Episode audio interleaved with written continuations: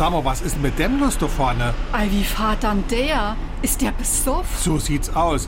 Überholt und geht dann voll in die Eise. Der spinnt doch. Was macht er dann jetzt? Überholt denn rechts?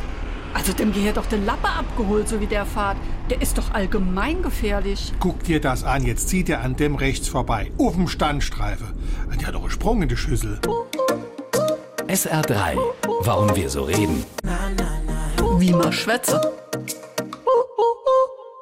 Läuft jemand neben der Spur, verhält er sich auffällig und erfüllt er nicht alle gesellschaftlichen Normen, dann heißt es, er habe einen Sprung in der Schüssel.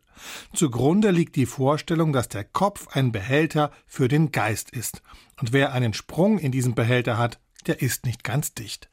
Eng verwandt damit ist die Redewendung von der Sprung in der Tasse oder jemand hat nicht alle Tassen im Schrank.